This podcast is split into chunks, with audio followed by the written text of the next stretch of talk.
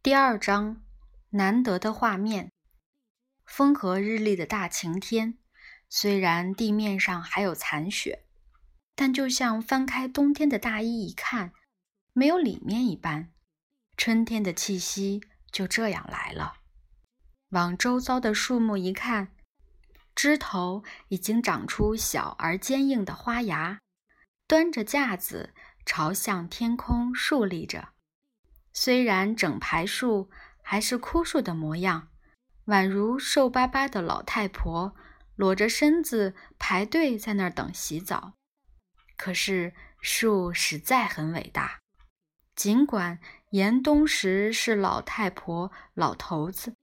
但冬天的脚步一近，便将雪下面的水吸起来储存，以备滋养新生命。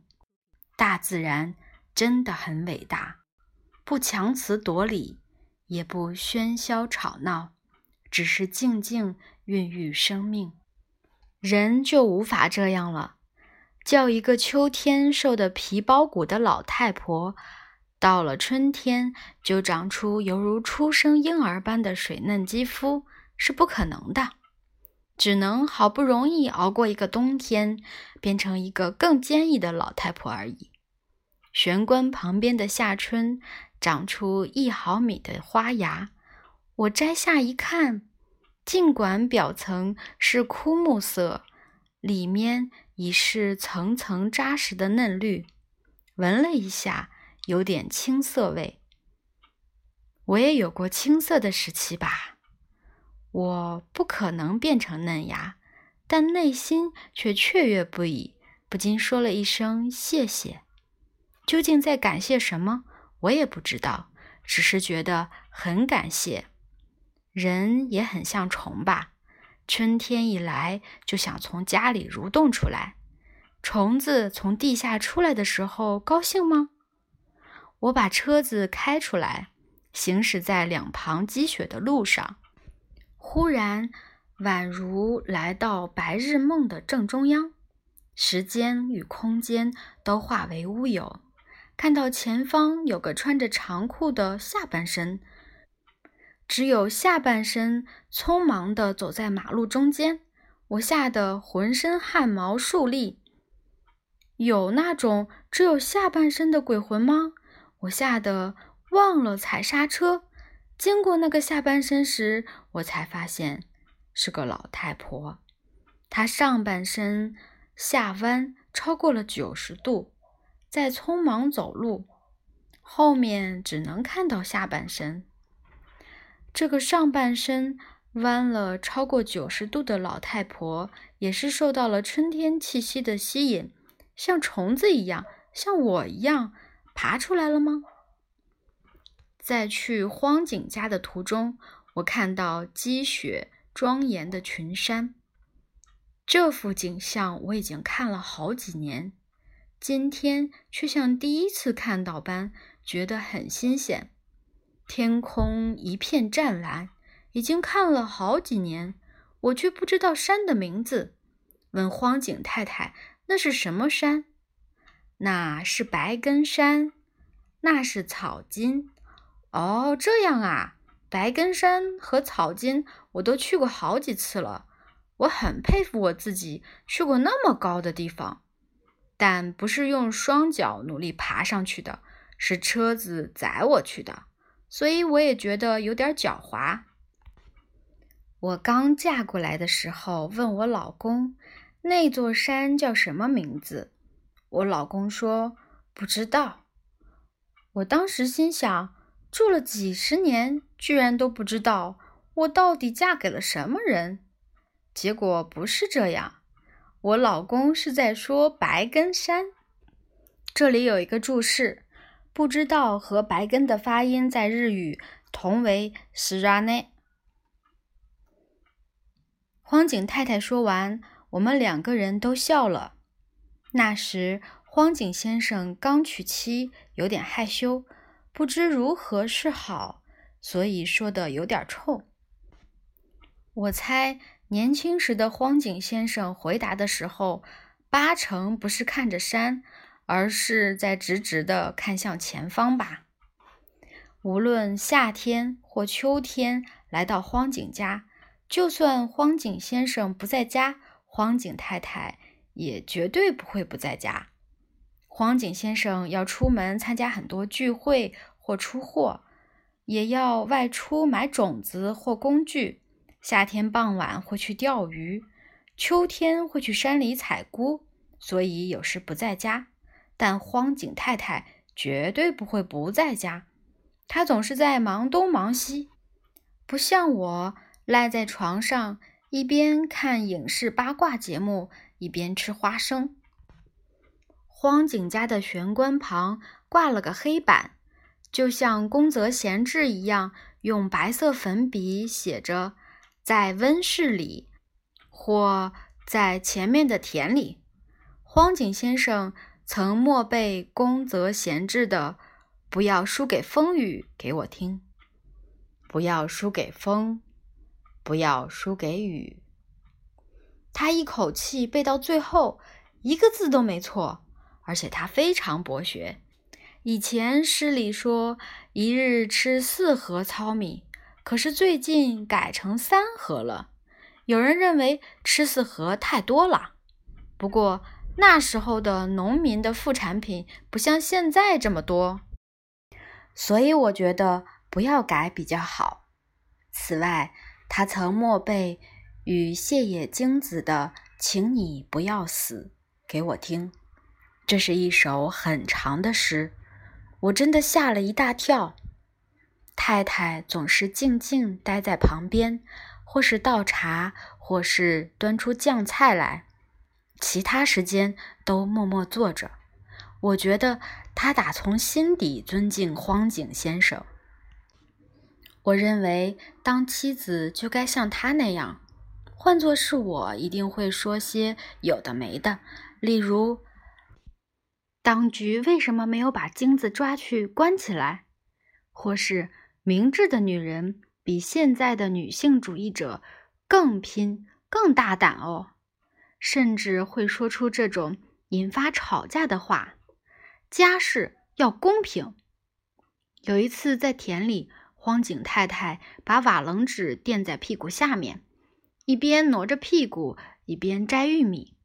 我问她为什么要这么做，她说：“因为我膝盖痛。”我吓了一跳，这要去看医生啦。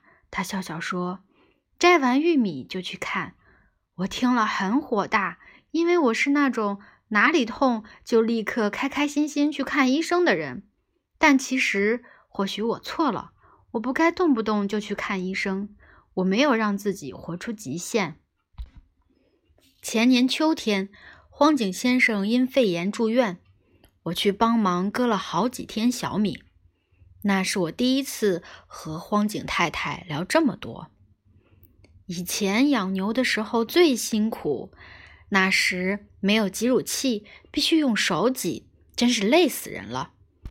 牛分很容易出奶和很难出奶的，挤很难出奶的牛时，挤到我肩膀僵硬，都变成了石头，真的很要命。可是挤牛奶这种事，一天都不能休息，因为牛的乳房会胀起来，冬天的时候田会结冻。所以冬天不用下田，很轻松。可是牛在冬天依然每天都要挤牛奶，就算下雨天也要挤。啊，光是想起来就觉得很烦。啊，光是想起来就觉得很烦啊！荒井太太说：“那时候他们的三个小孩一定也刚好在发育期。”现在真的很轻松啊，荒井太太这么说。但我觉得她的生活一点都不轻松。我这辈子一直过得很懒散，不管刮风下雨，我都悠哉悠哉地窝在家里，也不会做比拿笔更重的事。这个世界少了我，也不会有任何困扰。纵使诺亚的洪水来了，神明也一定会在高处说。不需要绘画作家，把他推进海里去吧。让荒井家的务农夫妻坐上特别席。毋庸置疑，无论再蠢的神明，也会首先如此宣布，错不了的。我割小米的时候，看着一望无际的小米谷穗波浪，前面这一大片都是小米吗？荒井太太云淡风轻地说：“啊哈哈，很长吧？听说去年台风时，花豆在半夜全倒了，全灭。荒井先生在大半夜冒着暴风雨去田里寻了好几次，最后淋得像落汤鸡似的回来，只说了一句‘没救了’，然后就去睡了。四十年来。”每天只能默默遵从阴晴不定的天候，可能会痛恨大自然吧。我问荒井太太：“你嫁到农家来，觉得很好吗？”我一天都没这么想过。那嫁给做生意的呢？啊，我不要，我讨厌唯唯诺诺、哈腰作揖，而且我又不善言辞。那上班族呢？领薪水的，我会很担心呢。万一出个什么事儿，就什么都没了。那下辈子转世投胎，一定要嫁哪一种人？我谁都不嫁，说的斩钉截铁。时而我会在田边铺瓦楞纸，坐在上面休息。秋空一片湛蓝，前方的浅间山清晰可见。我觉得在户外工作心情真好，因为我很少在户外工作。然而这片风景，荒井太太想必已经看腻了吧？前些时候我回前桥的娘家，家里乱七八糟，隔壁的电视声也听得很清楚，真的很受不了。一回到这里，真的很开心。最近我深深感受到。嫁到这里来真好，大自然真的很棒，大自然才是最棒的。只要有这片大自然就好，我就心满意足了。山峦到了春天有春山的景致，秋山也很漂亮，真的很漂亮，真的真的。我每天看到山都这么想。我原本以为他每天都能看到大自然，说不定已经不稀罕，也不觉得有趣了。但事实截然不同。虽然一晚上就把田毁了的大自然很可恨，但能超越它的大自然也很厉害。荒井太太看着浅间山说：“人家都说我是住在山那边。”拥有辽阔天空的幸福人儿哦，或是若有所思地望着浅间山说：“经过落叶松林时，我会感慨万千。”凝望着落叶林，当他说出这些话之后，我确认他不会沉浸在伤感里。不论大自然操弄任何语言，都追不上他，因为大自然。就是荒井太太本身，就如光的粒子住在他的体内，从指尖到骨髓。我虽然为覆雪的浅山所倾倒，但我终究是外来的人。浅间山是属于荒井太太的，天空也是荒井太太的，即便风雪都是荒井太太的，而这一片大自然。是荒井先生的。前年我在小米田里如此寻思，荒井太太告诉我白根山后，又摘了一堆地上的荠菜给我。雪地里的荠菜已经长得绿意盎然，拿来汆烫凉拌很好吃。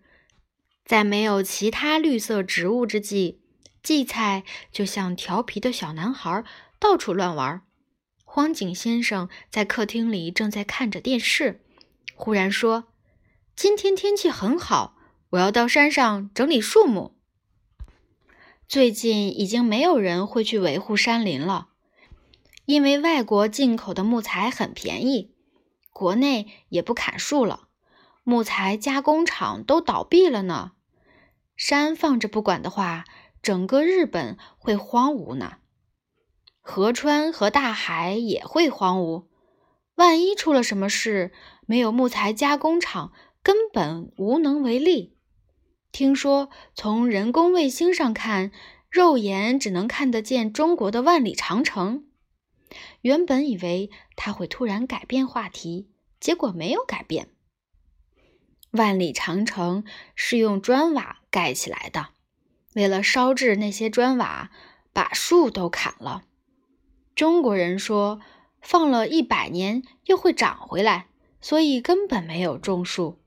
结果过了两千五百年，树依然没有长出来呢。后来。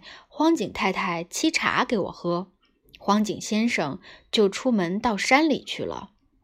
等到春天真的来了的时候，我又去荒井家。